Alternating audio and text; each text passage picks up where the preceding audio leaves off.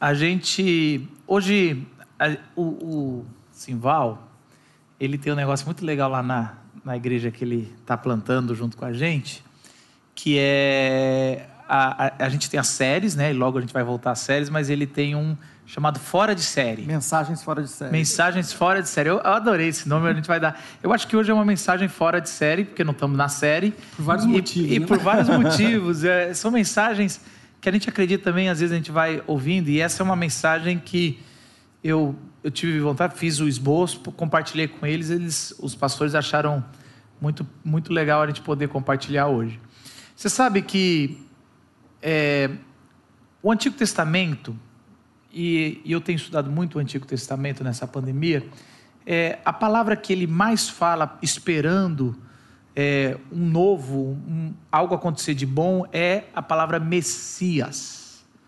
Ah, é a palavra Messias é você vai encontrar em quase todo o Antigo Testamento porque é esse anseio de vir alguém que vai trazer, que vai levar o, o ser humano de volta para o Éden ou de volta para a presença plena com Deus. Messias quer dizer ungido.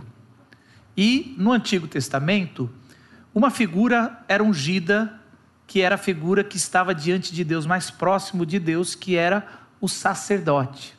O sacerdote, ele era ungido e ele é, era o representante do ser humano diante de Deus e de Deus diante do ser humano. Com o tempo, é, essa figura foi dividida em outros elementos. O povo pediu rei, e aí o rei era o representante ou governante de Deus entre o povo de Israel. E aí o rei também começou a ser ungido. Então unge o rei, o rei também, porque a figura de sacerdote se dividiu agora em rei, e depois vai para profeta também. Então a gente tem esses três elementos que representam uma coisa só.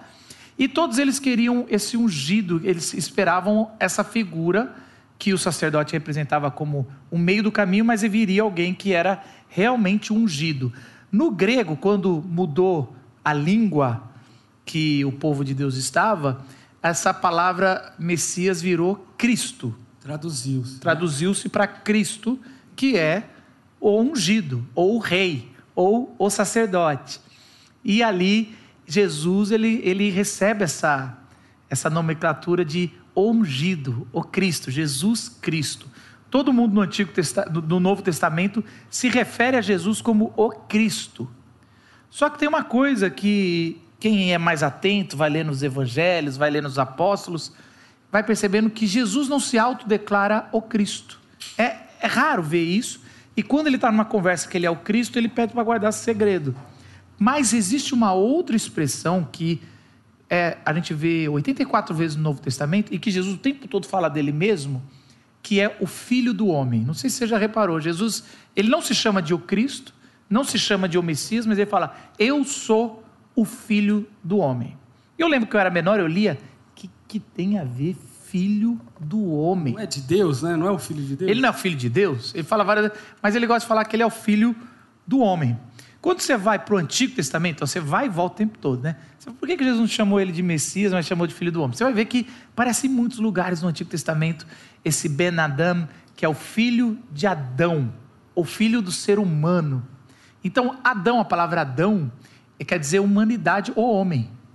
Então não tem essa diferença. Adão não é um nome próprio, é mais um título que também virou um nome próprio, que é filho de homem ou ah, quer dizer homem, e se você é filho de Adão, você, você é descendente de, você é descendente de Adão. E filho, Ben, na palavra no hebraico, ele é filho, mas ele é também do tipo de. Então, às vezes você vai encontrar na, na Bíblia essa palavra, essa cidade é filha de tal, ela é, é daquela região ali, é daquele tipo. Então a gente começa a entender, antes de, eu, de eu, da gente apontar para o texto, eu preciso fazer essa introdução. A gente começa a entender que Jesus, o Filho de Deus, ele se autodeclara filho de Adão, ou filho do homem. E a gente vai tentar entender por que, que ele se autodeclara esse título. É muito importante esse título que ele coloca que ele é do tipo de Adão, ou ele é um ser humano da, da linhagem de Adão. Gente como a gente. Gente como a gente. E o tempo todo o Antigo Testamento está falando, ó, ele é gente como a gente. Então, esse cara, ele é gente como a gente, ele é ser humano, ele não é do. Ele não é da, das, dos celestiais. Ele é gente como a gente. Tá falando da Marvel de novo? Mano? É, desculpa. É, ele não, é, eu ia falar Elohim, né? Ele não é dos, da, é, dos celestiais, mas ele é gente como a gente. Só que existe um texto, em Daniel 7, que essa nomenclatura, e na Bíblia a gente vai ver isso, vai ganhando uma dimensão maior, vai ganhando uma amplitude. E aí, a gente, para entender por que, que Jesus chama ele mesmo de, de filho de Adão, ou filho, filho do homem, a gente tem que ler Daniel 7. Só que eu quero que vocês abram a Bíblia em Daniel 7. Quando você, se você é crente velho, você já passou por Daniel 7. E Daniel 7 não é uma não, não é uma leitura, vamos dizer assim, agradável, é uma leitura medonha. Uma leitura de tem bestas, tem chifre, tem cabeças. É, e geralmente as igrejas históricas eles fazem o seguinte: no é, no púlpito a gente prega textos mais fáceis e deixa esses textos mais apocalípticos no para a escola dominical. Mas eu acredito, e a gente foi essa a nossa reflexão essa semana, que alguns textos a gente precisa trazer para a igreja toda, no sentido de explicar, porque, principalmente um texto desse que Jesus se autodeclara o Filho do Homem, para a gente entender como é que, que a gente pós, pode se firmar teologicamente na, no Evangelho com essas declarações. E a gente e, e, Daniel não é tipo C.S. Lewis, que é Nárnia, que é legal, que você vai lá, tem um leão. Ele dá um pouquinho de medo, mas não, ninguém tem medo de nada do castor. Tá tranquilo, né, gente? É, o Minotauro, Daniel não é nem o Tolkien, que tá ali um anel, já tem já uns, uns negócios. Daniel é medonho demais. É, mas é uma literatura fantástica Mas é também, é fantástica. Né? E tem linguagens que a gente não pode pegar do nosso dia a dia, a gente tem que voltar para a própria Bíblia e interpreta. Tanto que João, quando vai escrever o Apocalipse, o último livro da Bíblia, ele baseia e solidifica suas raízes em dois livros, Daniel e Ezequiel, que é para trazer as referências. E algumas coisas que a gente vai ler aqui, você vai falar, eu já ouvi, João falou isso, e é verdade. Então, o nosso objetivo essa manhã não é um objetivo de exaurir o texto, muito pelo contrário, a gente vai pegar os símbolos principais e explicar para vocês, para dar ferramenta. E o nosso objetivo também, que geralmente as pessoas fazem, não é ficar tentando encontrar, ah, esse aqui é Dário, esse aqui é César, ou esse aqui é Hitler. Ó, achei Hitler aqui. É, ou esse aqui. Achei o Papa. Aí, achei o Papa, é. Lembra que tinha os Papas? lembro, lembro. É, aí, ou, ou sei lá, algum presidente que você não gosta do Brasil. Ah, tá aqui. É uma besta. Aí não, não é, o nosso objetivo não é fazer essa caixinha de, de ligar, porque eu acho que isso faz a gente perder o foco do texto. Nosso objetivo é pegar um texto inspirado por Deus, com uma linguagem que a gente não está acostumada, que é uma linguagem metafórica, apocalíptica, e desvendar o que Daniel estava vendo. Uma outra coisa que eu queria que o, que o Gustavo falasse é sobre esse estilo de linguagem apocalíptica. Ele não é um estilo para você para ser exaurido em uma leitura. É muito interessante. É, aparece no livro de Apocalipse, dizendo assim: ah, Felizes aqueles que guardarem as palavras desse livro. Né? A gente, nossa mentalidade ocidental, meio racionalista, a gente tem essa tendência de querer, como o Marcos falou, ler com um glossário do lado, né? Assim, ah, então quando aparecer isso significa aquilo. Sempre que tiver tal imagem, é aquilo. Então a gente não foi assim a, a, na história da humanidade a maioria das literaturas produzidas. Né? Então, muitas vezes, aquela. O texto fala, guarda essa imagem. Felizes aqueles que guardarem essa imagem. Não necessariamente aqueles que é, decodificarem essa imagem, essas imagens. Então, muitas vezes a gente perde isso como cristão, a nossa tendência sempre, né? Vindo do, do, do iluminismo, século XVI, XVII, XVIII vem dessa ideia de, não, vou entender tudo, vou decodificar, não tem mais nenhum mistério em Apocalipse. Se tiver algum curso na internet que Apocalipse sem mistérios, eu vou fazer. Mas parece que esse não é o propósito né, da, da palavra de Deus. Ela falou, guarda, aqui tem algumas verdades que talvez a sua mente sozinha não vai. Não que Deus usa a nossa mente, a nossa inteligência o tempo inteiro. Mas nessa linguagem apocalíptica parece que é uma forma, ó, guarda isso no coração. Isso tem muitas verdades profundas. Não necessariamente você já vai ah, já sei, já entendi. Então é, é isso a recomendação. É a recomendação. É um texto que você vai ler o resto da vida, não vai entender tudo, mas vai te ajudar ao longo do caminho. É, uma última observação, mais para a gente entender o contexto histórico do livro. Enquanto você abre em Daniel 7, a gente vai ler do versículo 1 ao 14. É, eu gostaria de dar o contexto, quem é Daniel, né?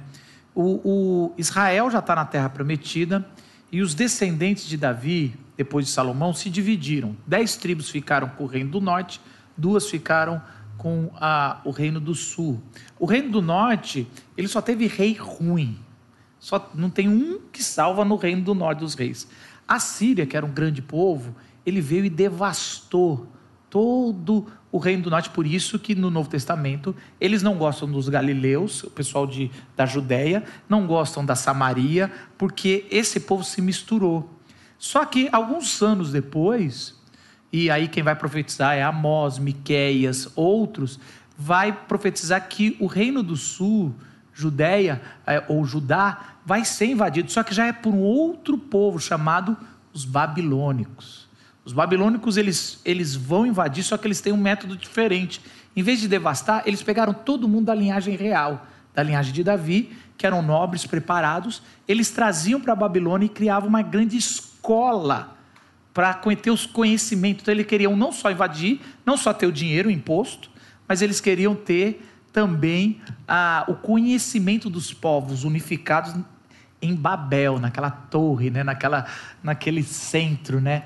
E aí é, eles levam Daniel, levam muitos ali, e os amigos de Daniel, e existe uma moldura na história de Daniel, que você vai ler até o capítulo 7, que é a mesma moldura de alguns personagens, no caso aqui, é a moldura de José do Egito.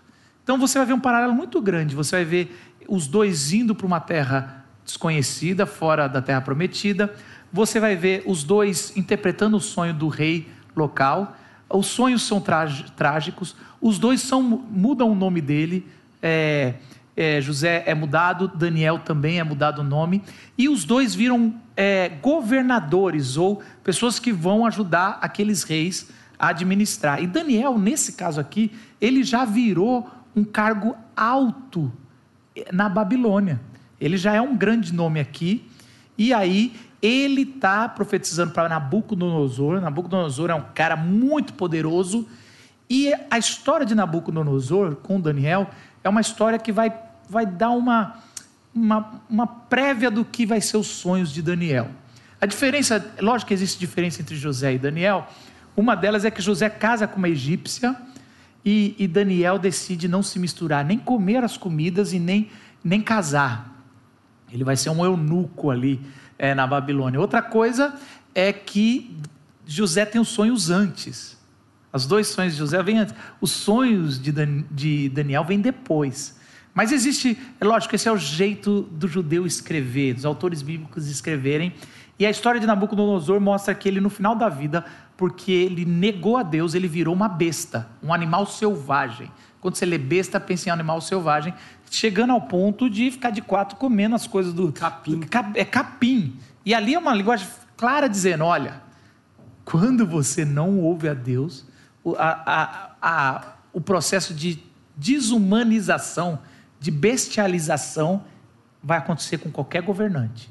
E aí Daniel começa a ficar, e os reis vão sendo trocados na Babilônia. Vão sendo trocados não e. Não só os reis, né? Mas não, mais, só os reis, todo. Mais para frente, as civilizações, né? Então, a Babilônia, ela depois é dominada pelos medo-persas, depois os gregos, assim, enfim. E, vários se trocam e Daniel continua. E Daniel continua, né? Pelo menos a profecia vai falando de vários ali. E aí ele tem esse sonho. E eu queria que a gente lesse o sonho, Daniel 7, de 1 a 14. E depois, no capítulo, você vai ver a explicação, mas a gente vai trabalhar aqui esse trecho que já é bastante. Você pode ler para a gente, Gustavo? Diz assim, então, Daniel 7. Baixa um pouco o seu microfone, que eu não, eu não sei Daniel se... 7. Isso. É o verso 1 até o 14 diz assim: No primeiro ano de Belsazar, rei da Babilônia, Daniel teve um sonho e certas visões passaram por sua mente, estando ele deitado em sua cama. Ele escreveu o seguinte, o seguinte resumo do seu sonho. Em minha visão à noite, eu vi os quatro ventos do céu agitando o grande mar. Quatro grandes animais diferentes uns dos outros subiram do mar. O primeiro parecia um leão e tinha asas de águia. Eu o observei e, em certo momento, as suas asas foram arrancadas e ele foi erguido do chão. Firmou-se sobre dois pés como um homem e recebeu coração de homem.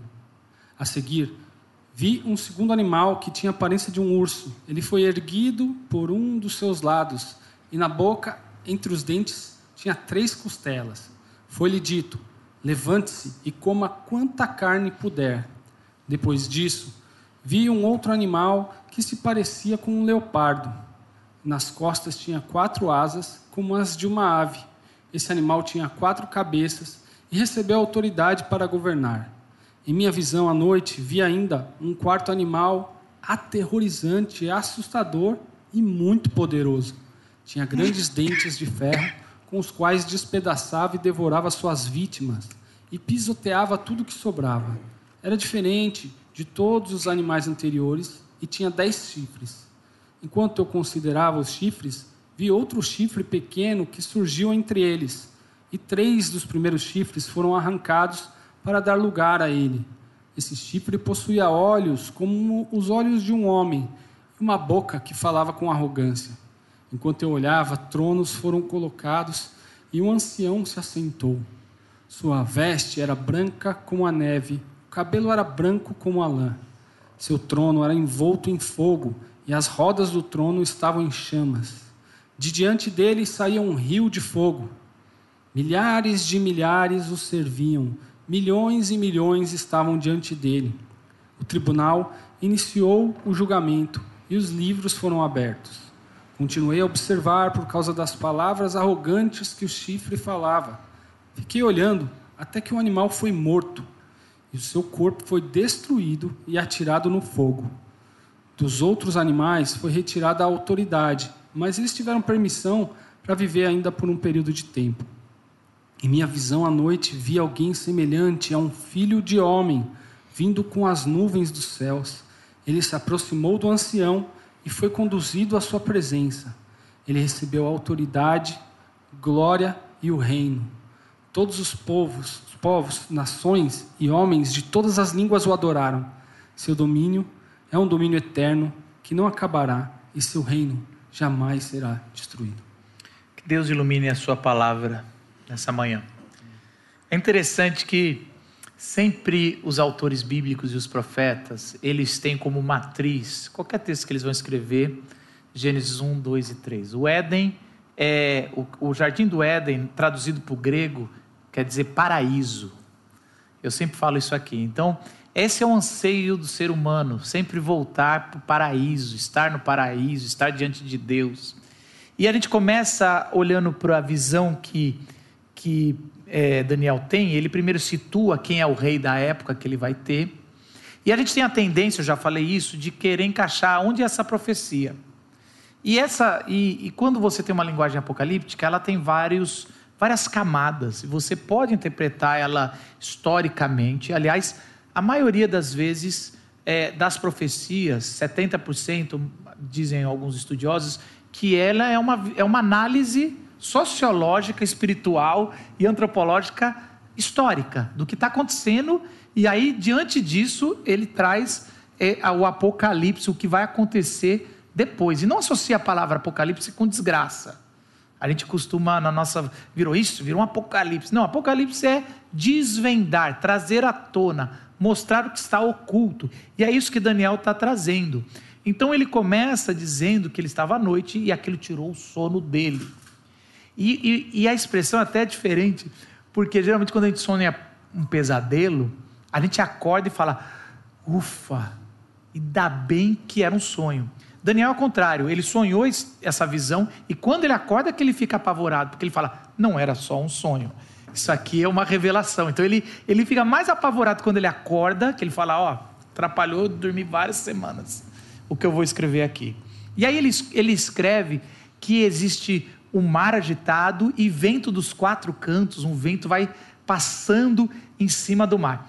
Quando, aonde foi que vocês ouviram esse negócio de um mar agitado e um vento pairando ou passando em cima? É, vocês já ouviram em algum lugar isso? Gênesis 1, a criação é exatamente isso. tudo que a gente, quando a gente vai estudar os povos vizinhos, babilônicos, egípcios, mar representa o caos, o nada, a descriação. Então, quando Daniel vai narrando que o sonho dele tinha um vento ali, ele traz de novo a criação, a presença de Deus diante do caos. Só que dessa vez, diferente de Gênesis 1, logo após que o espírito passa diante do caos, há uma palavra de criação, de ordem, do que é bom, haja luz. E ele vai fazendo e vai criando. Dessa vez, o Espírito de Deus mexe com algumas coisas estranhas. E aí sai quatro animais selvagens, quatro bestas desse, desse caos. E já dando spoiler, se você continuar lendo, porque logo depois do versículo 14, é, é, Daniel vai se aproximar e perguntar para a explicação. E a explicação é muito clara do anjo que está com, com Daniel: fala, as bestas significa reinos, e os chifres significa reis. E aí você fica assim: ah, é isso? Estava esperando uma coisa mais. Mas são os reinos ali. E aí o primeiro reino, e isso é uma coisa interessante que você deve observar no tipo de linguagem. Qual é o processo que está acontecendo? E o processo das quatro bestas, Daniel vai falar que vai piorando a situação. Então a primeira besta é um leão que sai, e como já não bastasse um leão, ah, uma outra coisa, ele vai pegar as figuras que reinam sobre o território. E ele escolhe três figuras que reinam sobre a terra. No seguinte, o reino animal, né? Então ele pega um leão, ele pega um urso. Um leão misturado com, com águia, né? Com é, um leão, eu vou falar sobre isso, mas ele pega um leão, um urso e um leopardo. São os rostos. que ele está dizendo? Ele está falando: olha, os que dominam chegam na terra. E aí o primeiro é um leão com asas de águia. Como se não bastasse um leão já ser muito perigoso. Já pensou ele turbinado com asas de águia? Você está entendendo a intenção da visão que ele está falando? Ó, é muito mais que um leão. Você imagina naquela época as pessoas que se deparavam com o leão, o medo que dava, mas é, esse leão, se você subir na árvore, ele voa. Essa é a parada. Ele está falando assim: essa besta, ela não é no padrão do que você está acostumado, que você mais teme. Essa besta, ela veio turbinada esse reino do mal. E ele, só que ele é diferente, ele fica em pé, anda como homem e tem a mente, o coração de homem. Então ele ainda é parecido com Adão. Ele é um filho de Adão, mas não é Adão. Mas ele tem uns atributos de, de parecendo humanidade. Mas ele não é humanidade. Ele é um leão. Uma besta. E ele é uma besta e ele vai te devorar. E aí ele fala, e aí vem um segundo. O segundo é um urso. E esse urso, ele ganhou uma, uma turbinada nos dentes. É, os dentes saem de tão fortes, são como costelas saindo da boca dele, e ele vai devorando a carne. Carne é ser humano, geralmente, porque você vai ver essa palavra sendo toda vez Gênesis sobre a carne vem o meu espírito, e ele vai matar gente, ele vai ser desumanizado. Ele também fica em pé. Ele também parece, mas parece menos um homem do que agora ele parece menos humano do que nós. E esse reino vai ser mais violento e pior. E aí vem um terceiro reino, uma terceira besta, que é um leopardo. E esse aí já começa a ficar, a viagem vai ficando boa aí. Tem quatro asas e quatro cabeças. Para que essa turbinada, né, mano? Se você desvia de uma cabeça, a outra te morde. Entendeu? E aí ele voa, aí essa besta já é um reino que está turbinado para ser mal. Só que quando você vai ler a explicação de Daniel, ou a explicação do anjo para Daniel, você vai ver que esses não aterrorizam Daniel tanto quanto o último. Aí ele fala: e veio uma quarta besta. E a quarta besta não tem figura de animal. Já desconfigurou de qualquer ser vivente. Já não tem nem mais parecido com ser humano, e muito menos com animal. Os dentes dele é de ferro, as garras dele é de bronze, isso é lógico são características de povos que estão dominando uma tecnologia na época para o armamento. E aí ele vai falando que essa besta, ela devora a carne, ela pisa depois, ela humilha, ela vai tirando da face da terra qualquer inimigo. E aí ela tem um montão de chifre, e aí nasce chifrinho. Você fica assim. E a palavra chifre no hebraico é a mesma palavra de poder. Então é interessante quando você vai pegar aquelas linguagens muito antigas em Salmos, Aí tinha um salmo assim, e o Senhor coloca um chifre em minha cabeça. O salmista falando assim, não, não pega bem não, muda aí, muda, muda essa versão aí. E aí é melhor falar, não, é melhor Deus colocou poder e me ungiu. Então era, era esse chifre que, e eles esse usavam chifre o ungir, chifre né? dos, dos, dos animais para colocar o óleo para ungir o rei, dizendo, esse óleo é de poder. Mas essa besta é uma besta que ela é terrível, tanto que Daniel vai tentando explicar e depois ele vai explicando, oh, isso são reis, são dez reis, depois vai surgir mais três, e ele está mostrando que provavelmente, e aí eu digo provavelmente, as três bestas já é o passado que, que Daniel já viu os outros reis ali da Babilônia, mas que ia vir um que, na verdade, ia se juntando, se juntando, e a gente sabe que aconteceu isso historicamente ah, com Roma e tudo, em cima da Grécia, são reis, reis, mas também, isso você pode depois, como eu falei, de camadas, pode. Mas o mais importante a gente entender nessa primeira parada que eu queria parar, é que quando a gente lê a Bíblia, principalmente as revelações, a gente vai ver que não tem solução para o ser humano longe de Deus. Nós só vamos encontrar reinos mais malignos um atrás do outro. É importante a gente saber disso, primeiro porque esse ano é ano de eleição. E se você está muito esperançoso, eu quero dizer que a Bíblia não está. E, e, assim, a gente, ah, mas, mas Marcos, a gente já melhorou bastante como ser humano, a gente evoluiu, os direitos humanos já melhorou mais do que eram antes. Mas é interessante como a gente sempre usa essa nossa evolução para matar, roubar ou destruir. Estamos diante de uma provável guerra de novo. Muito provavelmente vai acontecer mais uma guerra no nosso planeta. E a gente saiu de um século de duas guerras mundiais, aonde era o ser evoluído está cada vez mais destrutivo. Então a, a gente também, não adianta a gente só interpretar como Roma, mas a gente vive o tempo da quarta besta, porque a gente só vê maldade. E às vezes você ora, Senhor, por que tanta maldade? E, e na verdade Deus falou, eu avisei. A Os gente sistemas vai ter... humanos têm evoluído em se tornarem máquinas de moer gente, né? Então, só a gente olhar como que o mercado de trabalho funciona, né? a gente olha e fala, não, mas é assim mesmo, você tem que adaptar. E é verdade, a gente tem que adaptar, só que é uma máquina de moer gente. Ah, os sistemas políticos, os sistemas militares, os sistemas econômicos, né? nesse sentido. Você vai vendo cada vez mais gente sendo pisoteada pela besta, né? nesse sentido. Então é muito, é. é muito forte. E você começa a entender quando a João fala das bestas, por que, que a gente sempre interpreta como sistema político? Porque na verdade Daniel já fez isso no passado. Então a gente sabe que a base ali das bestas no Novo Testamento, em Apocalipse, também são sistemas. A gente não pode colocar a nossa fé em sistema político.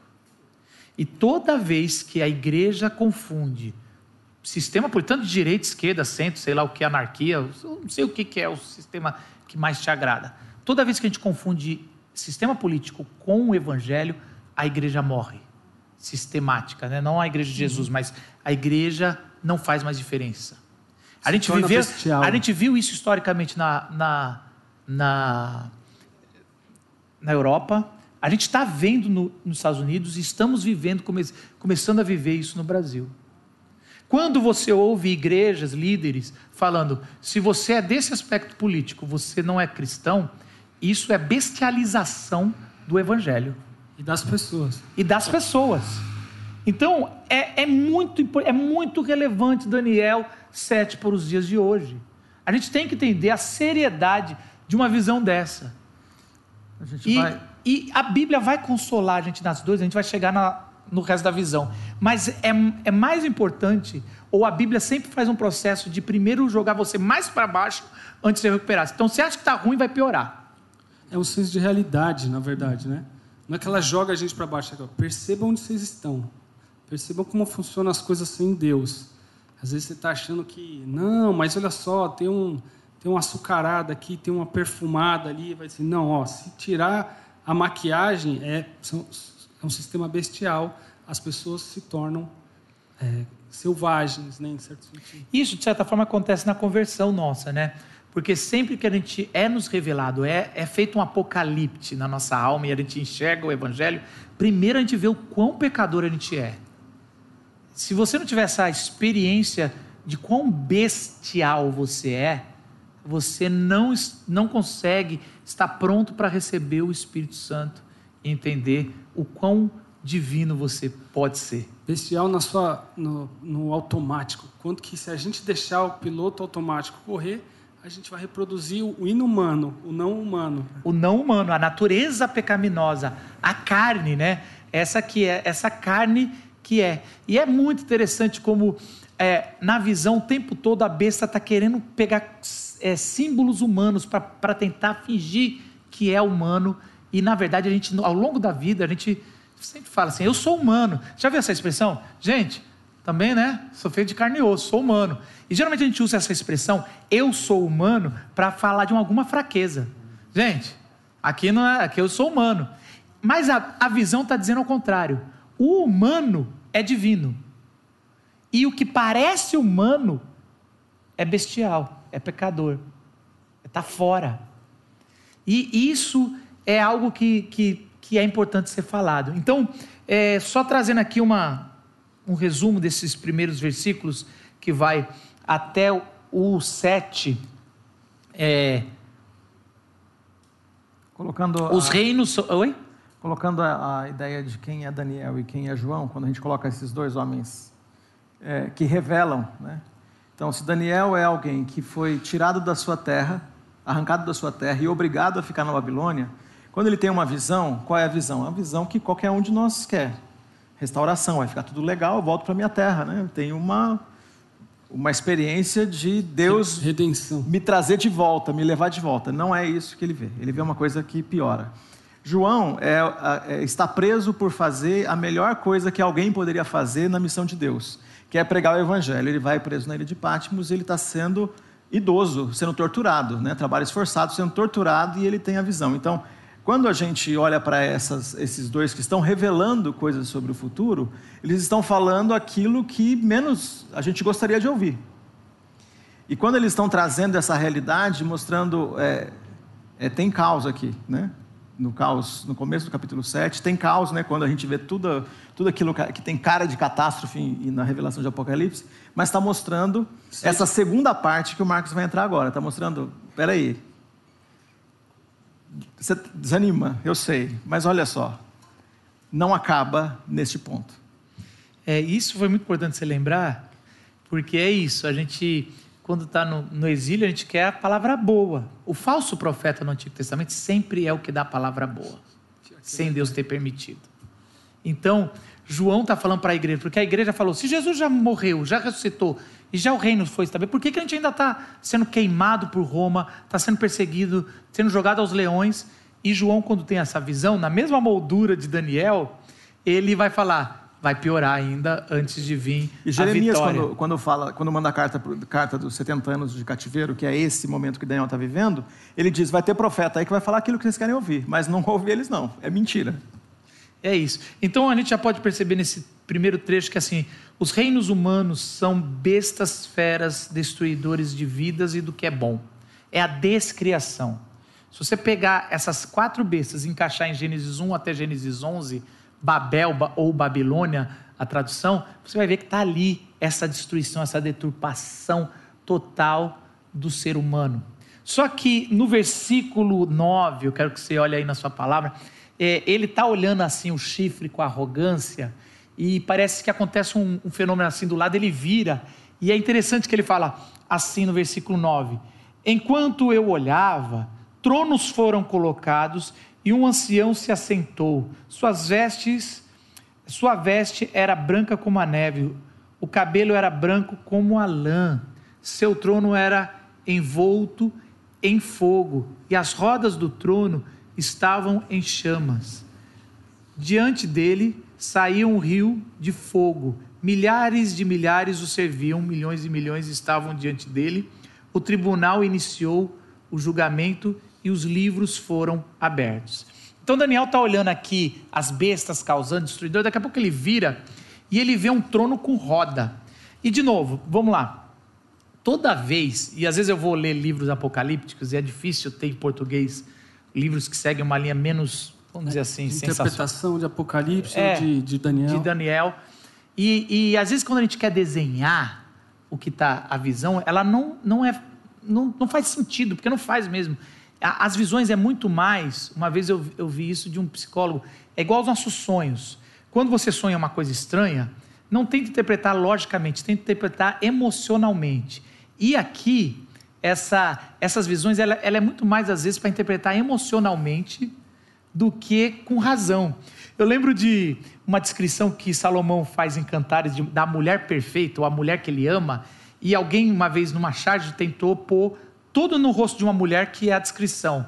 Então fala que o pescoço é como uma torre e que os lábios são como gazela. E aí, quando acabou de desenhar, virou um monstro. Fala, não, como é que pode? É muito feio. Então, às vezes, é quando a gente quer desenhar o trono pegando fogo. É, não é isso, ele está dizendo assim que é um trono móvel, uma cadeira de roda.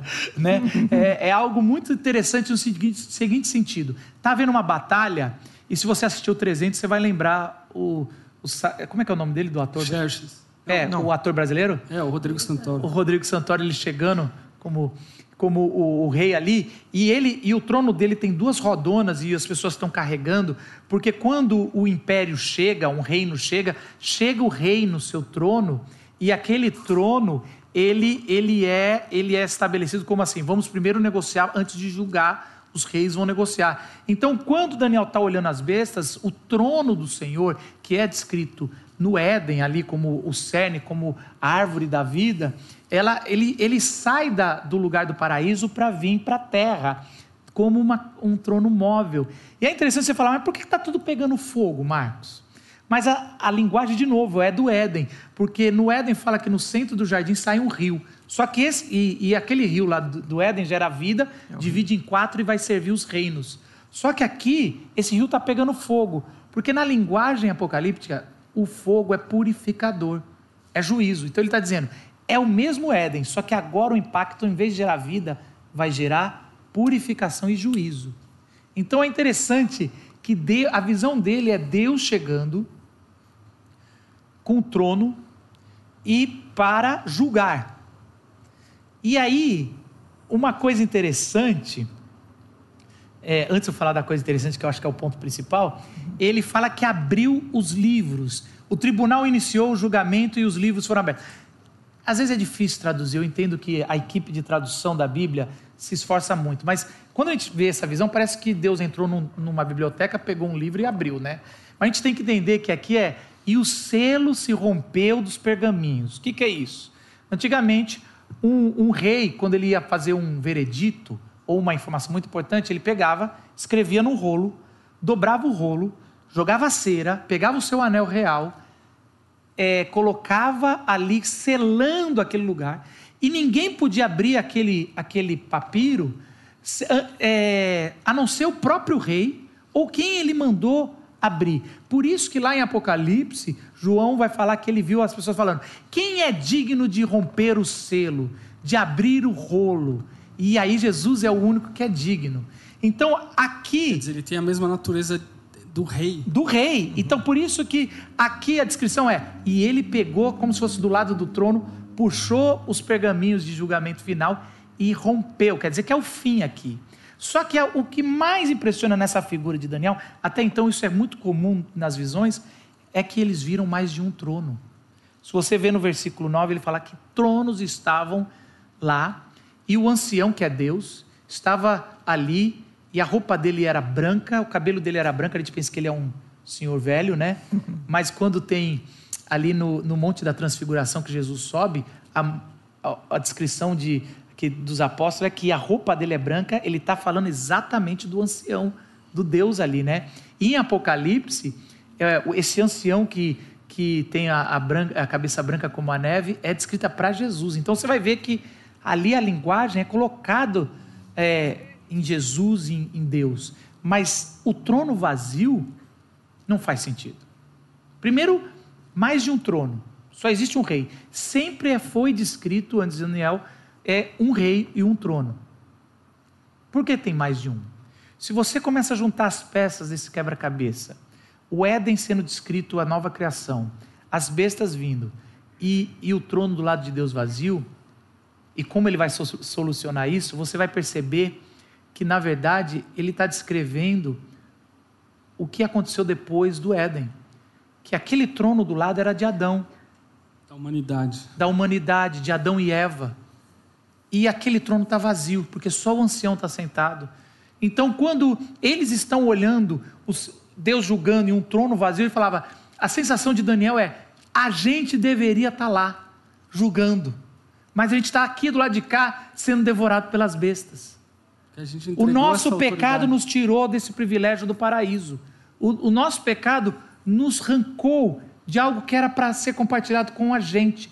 Essa é a visão de Daniel e essa é a angústia, porque quando acaba essa visão, ele chega para os milhões de anjos que estão ali.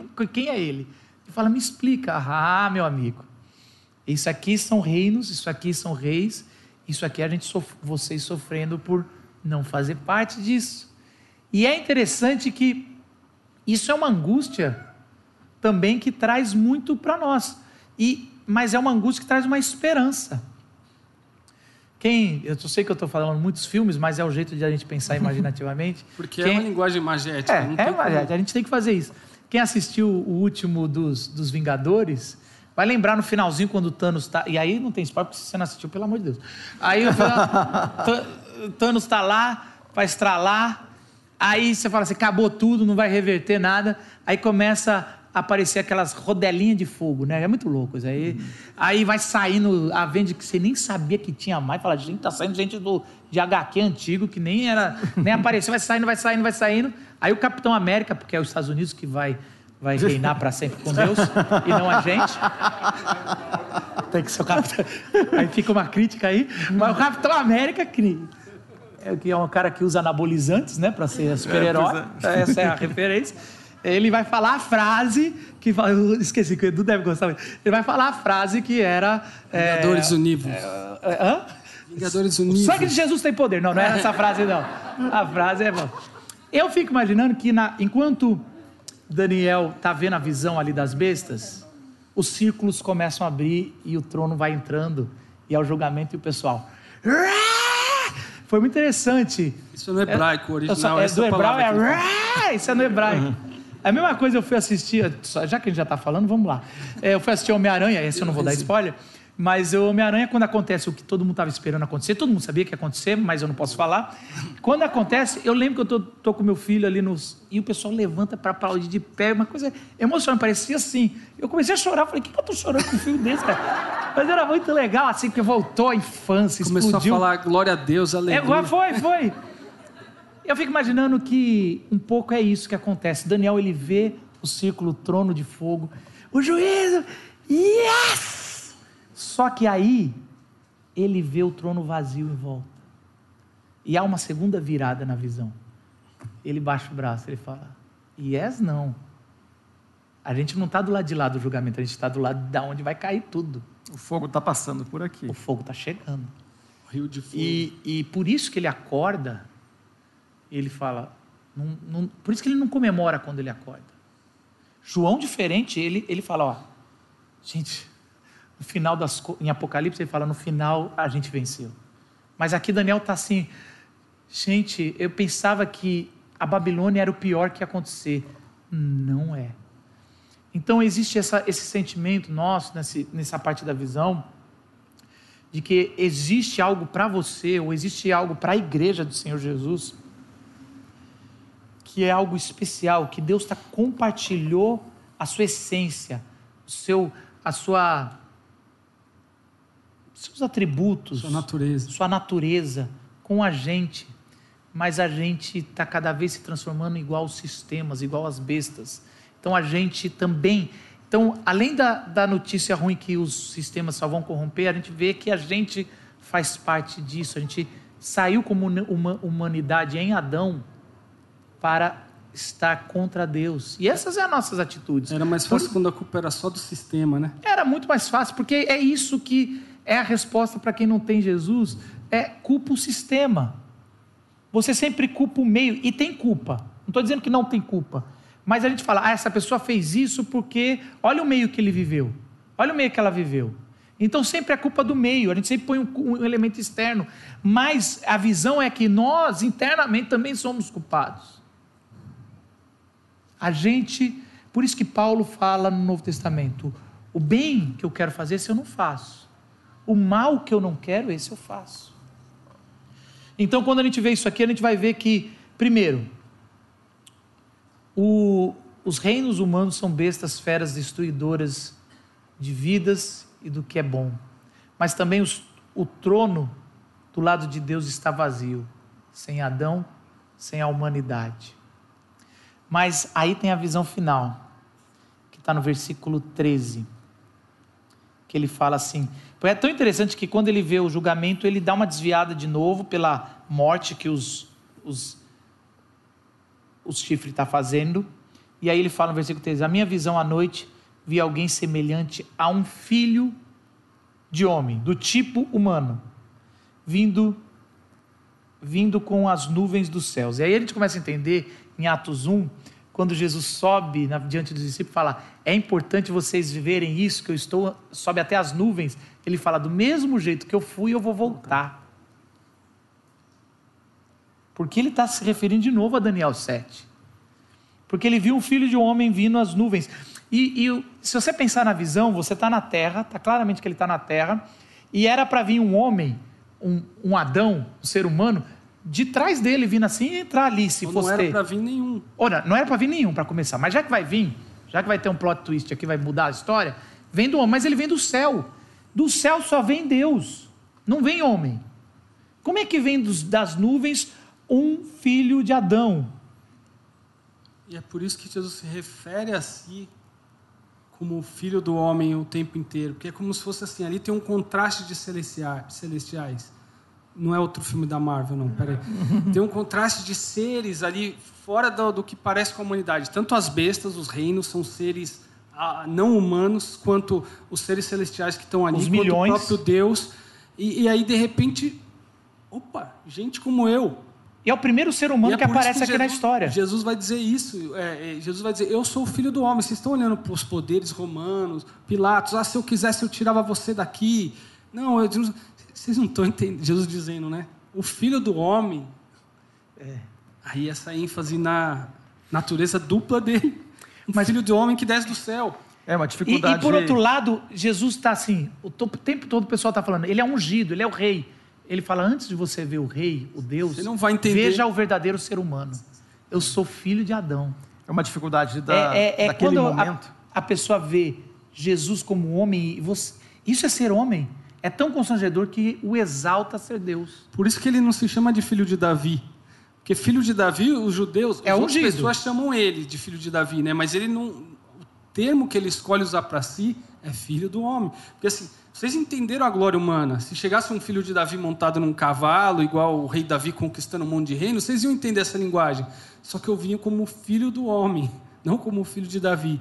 E aí é por isso que a imagem mais absurda é a crucificação do filho de Deus. Então eu venho, eu me esvazio e venho nessa forma humana e como humana servo. Vocês estão esperando chegar o cara sob os poderes. Eu vou vir de baixo, sem poder. Eu vou me esvaziar do meu poder. E aí esse é o plot twist que Daniel traz também. A dificuldade da gente ver a figura. Para nós, né, hoje, a dificuldade é ver um Jesus humano. Para no Antigo Testamento, a expectativa de um Jesus divino, de um ungido divino, está no coração de todo mundo que está perto da- do- do- dos escritos. Mas quando Jesus chega, ele é humano. De Nazaré. e- De Nazaré, eles não aguentam essa, essa verdade. Então, para aquele, aquele povo que estava ali com um contato diário com Jesus, não dava para olhar para ele como divino. E para nós aqui, a dificuldade é olhar para ele como humano. Mas essa figura que coexiste sendo humano e divino está apresentada no Antigo Testamento, nesse texto aqui. Ele se aproxima do ancião e foi conduzido à sua presença. Até essa, essa tradução é meio truncada. Ele se aproxima do ancião e foi conduzido à sua presença. Mas o termo aqui quer dizer o seguinte: ele se aproxima do ancião e foi conduzido ao lado, ao trono. Um ser humano senta de volta no trono que já foi de origem para ele. E aí fala a frase que eu acho que é, é onde Jesus, que Daniel entendeu ali demais. E ele fala o seguinte: ele recebeu autoridade, glória e o reino. todos os povos, nações, olha, e homens de todas as línguas o adoraram. Seu domínio é um domínio eterno que não acabará e o seu reino jamais será destruído. Ele recebeu autoridade, glória e o reino. Eu lembro quando eu era, eu estava no colegial, a gente fazia os esportes, eu jogava basquete e todo mundo que já fez esporte em, em escola, antes da gente entrar na, em algum jogo, a gente reúne e, e, faz a oração do Pai Nosso, né? Eu lembro que vai, vai tudo. Aí eu lembro que por, por, eu ser protestante, o catolicismo tem um pouco do Pai Nosso diferente. E eles acabam. Aí eu falo, pois teu é o reino. Eu, eu ficava sozinho nessa. Não sei se vocês também eram protestantes. Ficava, ah, não acabou não, gente. Pai Nosso, vocês não estudaram não. E o pessoal acabava antes. Porque existe uma, uma discussão aí que não vem ao caso.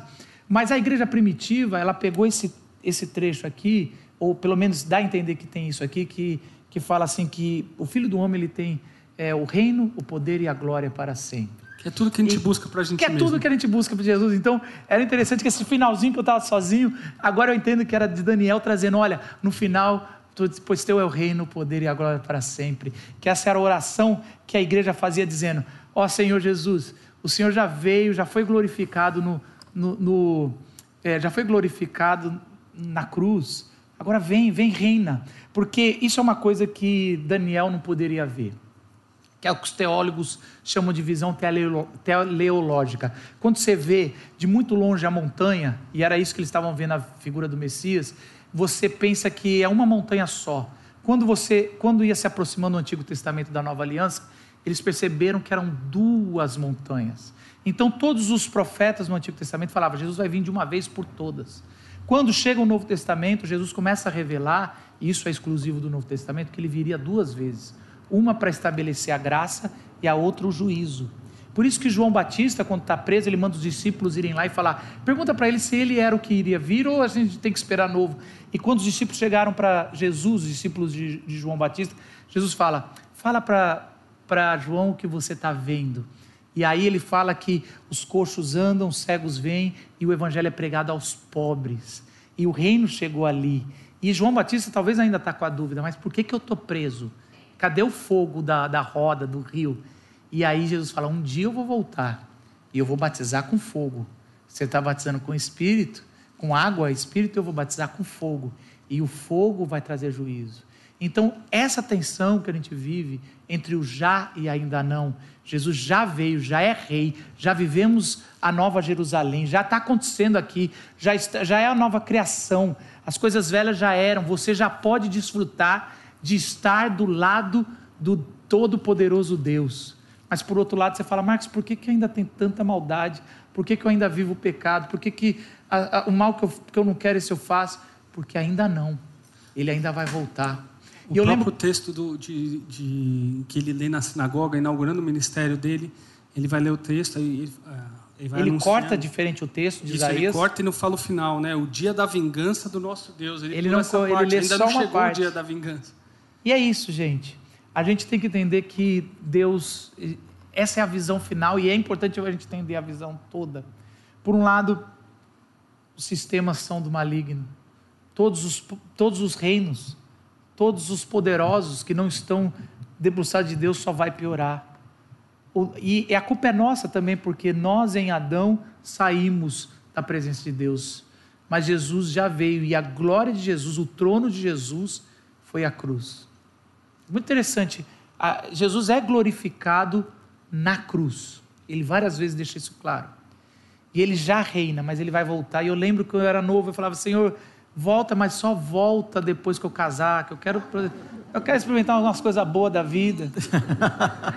e talvez se você não está orando para Jesus voltar logo, Maranata, é porque você está vivendo um tempo bom, graças a Deus. Mas nós precisamos ter misericórdia com a igreja perseguida, com pessoas que estão vivendo hoje a bestialidade, e por isso que a igreja ora para Jesus voltar. E por isso que quando Jesus voltar, vai se cumprir e todo, toda lágrima será enxugada e toda dor será o passado e a gente vai viver a presença do paraíso, do Éden, da presença muito melhor do que Adão foi. Adão não era não, não era só um protótipo do verdadeiro ser humano que é Jesus. Em Jesus você pode ter vida e vida em abundância. Os estandartes de poder, revelam o urso, o leopardo, a águia, o leão. Todos os impérios tinham uma figura de poder com um animal desses. O estandarte de poder da nossa fé é a cruz. Porque ele pegou todo o escrito de dívida que era contra nós, cravou na cruz, nos libertou e submeteu todo o principado, poder e, e é, dominação, né? Todas essas bestas foram dominadas sobre o estandarte. Então, imagina Jesus com esta cruz, se ele tivesse aqui segurando, com os nossos escritos de dívidas pregado. Esse é o estandarte da vitória. A prova de que a vitória é nossa em Cristo, que leva sobre si todos os nossos pecados, toda a nossa agonia. E vence sobre todos os outros estandartes de vitória, de poder, de sinais de, de, de força, seja lá qual for. O poder que nós temos em Cristo, na cruz de Cristo. Senhor Jesus, queremos colocar diante de Ti a, as nossas dores, Senhor, entendendo que várias vezes nós nos tornamos idólatras, confiamos em homens, nos poderes, da terra, em política. Senhor, queremos dizer que entendemos através do Seu Espírito Santo que nós optamos, Senhor, existencialmente para nos afastarmos.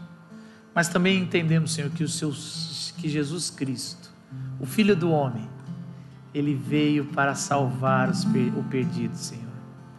Senhor, queremos entregar nossas vidas diante de Ti e pedir, Senhor, Maranata, vem, Senhor Jesus, e que o Teu reino se estabeleça para todo sempre. E o que o Senhor já fez na cruz, que a gente possa desfrutar hoje. Amém.